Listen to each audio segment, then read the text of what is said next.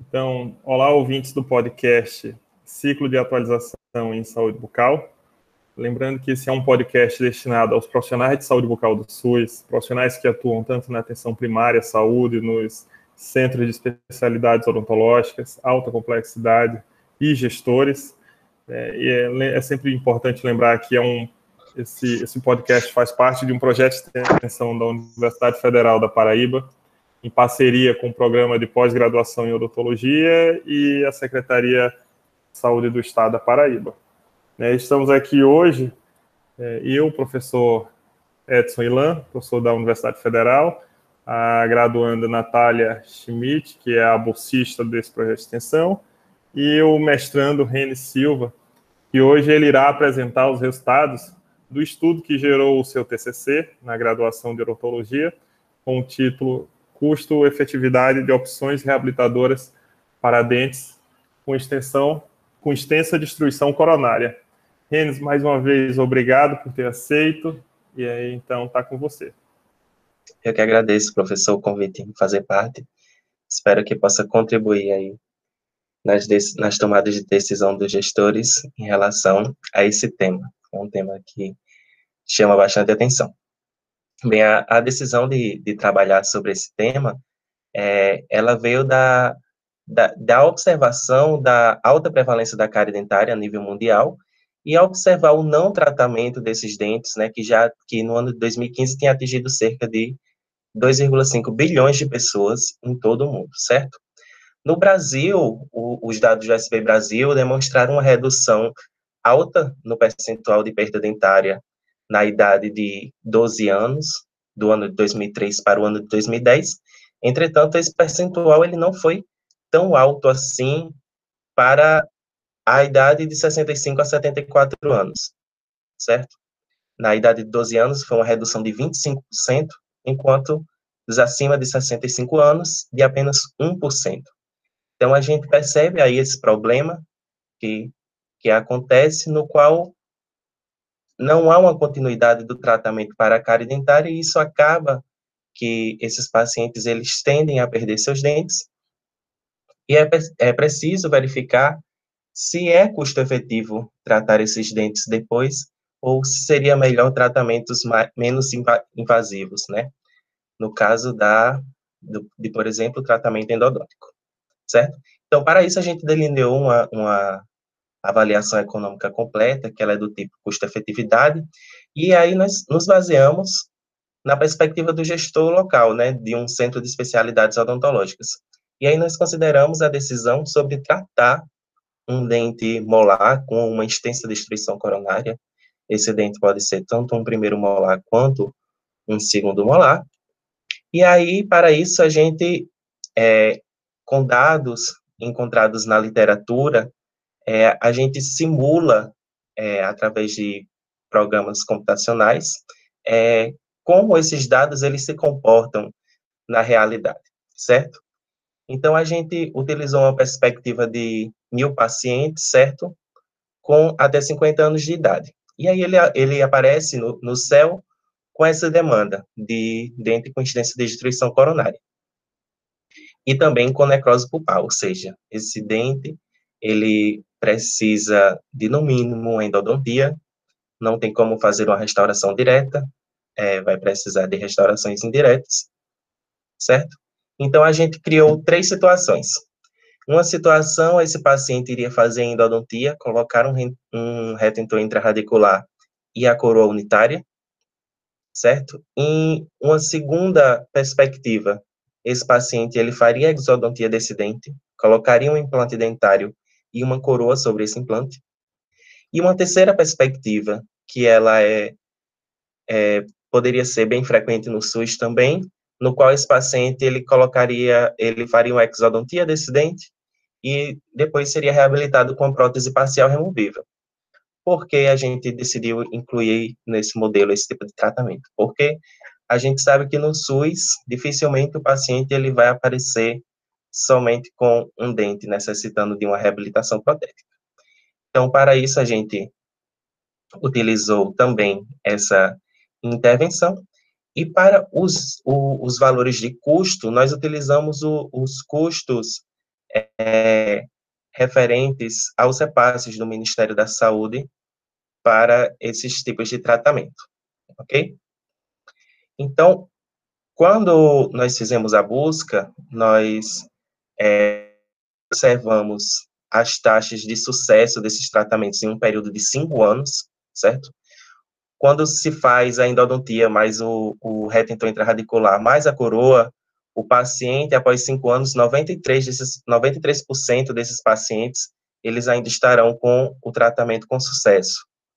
Quando se coloca o implante, faz a exodontia desse dente, você coloca o implante e a coroa, o sucesso chega a 98,3%. E a prótese parcial removível seria um sucesso de apenas 58,5%, né, após cinco anos. E aí, com, com os dados de custo, a gente percebe que é, a endodontia, mais o retentor, mais a coroa, teria um custo de R$ 325,50 de repasse. A exodontia mais o implante, mais a coroa sobre implante, um repasse de R$ 653,15. E a exodontia mais prótese parcial removível, um repasse de R$ 156,30. Quando a gente joga isso no modelo hipotético, no qual ele vai simular os dados, esses dados se comportando na realidade, a gente vê que, embora a prótese parcial removível ela tenha um menor, um menor custo, ela também vai ter uma menor efetividade, uma efetividade bem baixa quando comparado com os outros dois tratamentos. E aí sobram as outras duas tecnologias, né, que, é, que tem a edodontia, que seria uma tecnologia menos invasiva, e também tem um, um, uma efetividade muito boa, quando comparada com o implante, a diferença é muito baixa dessa efetividade, é muito, é muito pouca a diferença dessa efetividade entre esses dois tratamentos, mas aí a gente percebe que quando a gente compara a endodontia com a exodontia, para cada, ano a mais de sucesso desse tratamento, é, devido o quanto aumenta essa, essa, essa perspectiva de durabilidade desse tratamento, o valor de luz seria de R$ 111,45 por paciente, certo? A cada, a cada ano. Enquanto que o, o implante seria um acréscimo de R$ 156,95. Isso a gente compara com a prótese facial removível.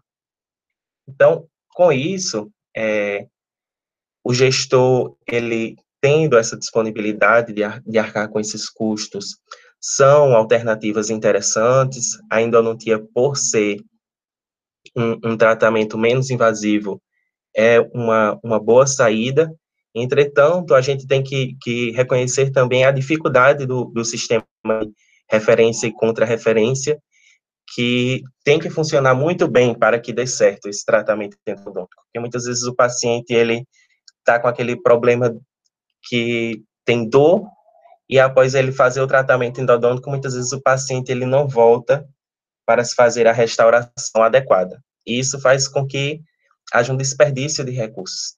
Então, é importante que, que o gestor esteja atento a isso também.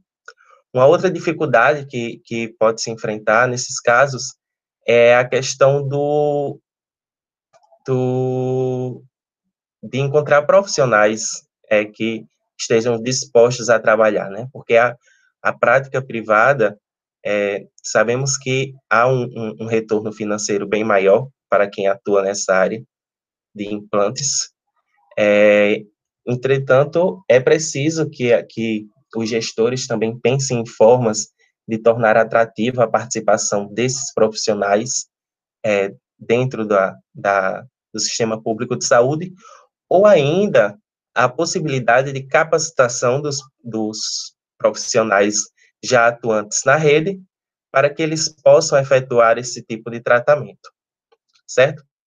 Já existem outros estudos que foram desenvolvidos nessa área e percebe-se que a, as próteses sobre implantes, elas são autocusteáveis e que muitas vezes ela, elas trazem é, um saldo líquido de financeiro para, para a gestão que pode ser aplicada em outros, outras áreas que geram déficit em um, um céu. Então, a gente conclui com isso que é, são todas, todas essas, essas intervenções que nós falamos são viáveis, né? A gente percebe que a endodontia com o retentor apresenta um equilíbrio de custo-efetividade, né? Se precisa de mais, se você quer mais efetividade, deve se apostar no implante. Entretanto, para isso ser considerado, tem que ver a disponibilidade apagada da gestão para essas questões. Então, é isso que eu tinha para falar com vocês. Espero que vocês gostem, que pesquisem um pouco sobre isso, que vejam as possibilidades de aplicar as melhores tecnologias nas unidades de vocês.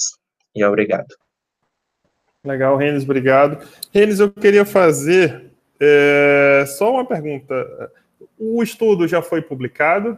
Esse seu estudo? Ainda não, ainda não foi publicado, mas já foi aceito. Então, em tá. breve. Então, em breve. E se alguém quiser tirar alguma dúvida, fazer algumas perguntas, você pode deixar o seu e-mail para que as pessoas. Posso possam... sim. O meu e-mail é renessilva.gmail.com, mas só tem um S. Então é R-E-N-N-I-S I-L-V-A, arroba gmail.com.